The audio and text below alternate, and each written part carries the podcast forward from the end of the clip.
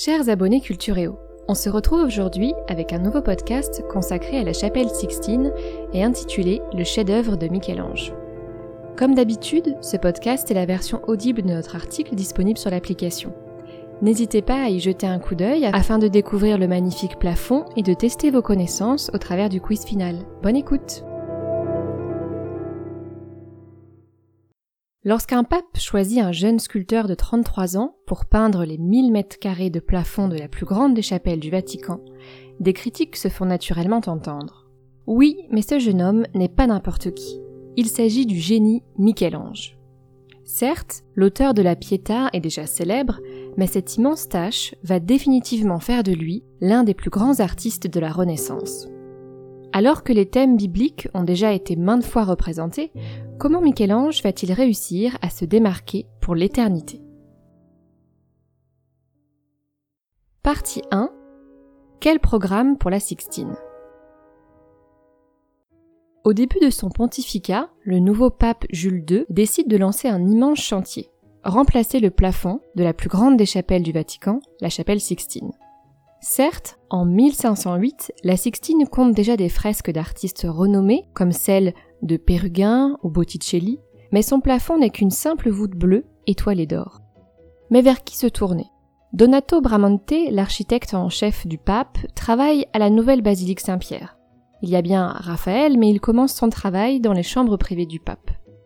Non, le seul génie qui soit disponible est ce jeune sculpteur de 33 ans, alors sans grande expérience de la peinture, Michel-Ange.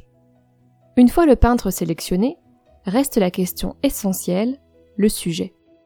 Comme c'est l'usage à la Renaissance, le programme iconographique est le fruit de réflexions émanant de théologiens et autres penseurs de la cour vaticane.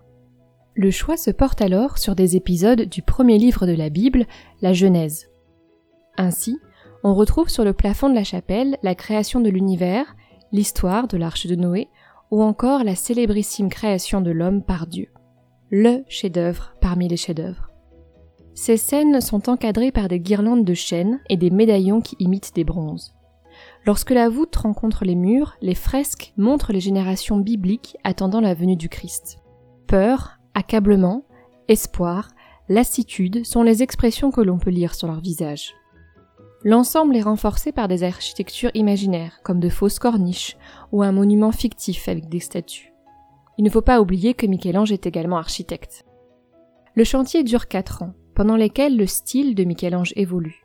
Le brusque renvoi des artistes florentins qui l'accompagnent y est certainement pour quelque chose. Dans un premier temps, les mouvements des personnages sont davantage tempérés, comme c'est le cas des premières scènes près de l'entrée, qui ont probablement été réalisées avec l'aide d'assistants. Puis, lorsque Michel-Ange se retrouve seul et que le chantier avance vers l'autel, l'échelle des protagonistes s'accroît, leur geste devient plus vif à l'image de la figure extatique de Jonas.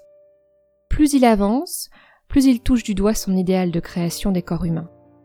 Certes, Michel-Ange étudie l'anatomie en dessinant pour un ami médecin, mais ses corps sont sans cesse retravaillés, contorsionnés, afin de les rendre expressifs et esthétiques.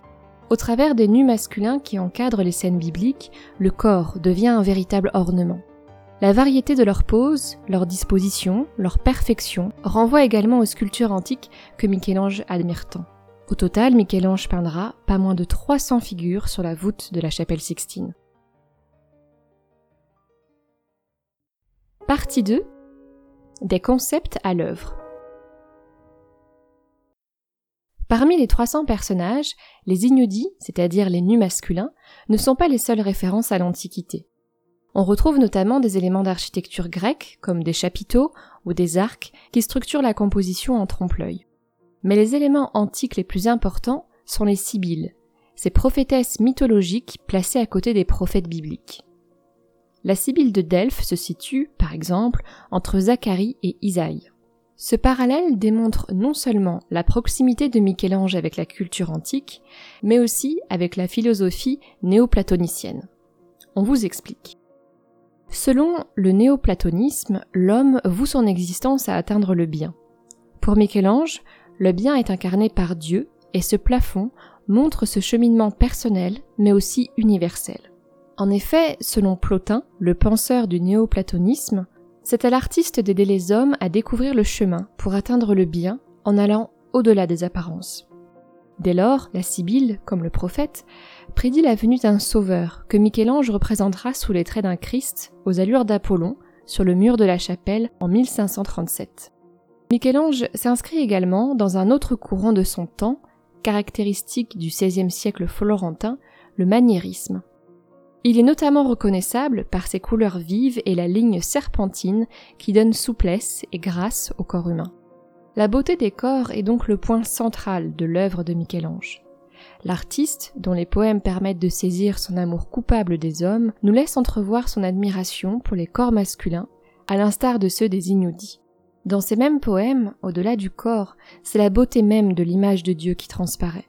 Pétri de culture antique mais aussi biblique, Michel-Ange s'inscrit complètement dans les idées de son époque. Son œuvre maniériste rejoint celle de ses contemporains.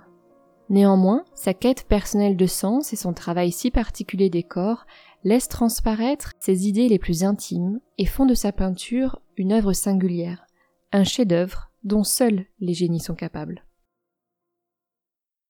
Voilà, c'est la fin de ce podcast. Nous espérons qu'il vous a plu. Cet article a été réalisé en partenariat avec Florilège, la référence du web journal culturel étudiant. Toute la bibliographie nécessaire à sa réalisation se trouve sur l'application. N'hésitez pas à nous donner votre opinion sur ce podcast et à tester vos connaissances au travers du quiz final. On se retrouve sur Cultureo avec un nouvel article d'art ou d'histoire. À très vite!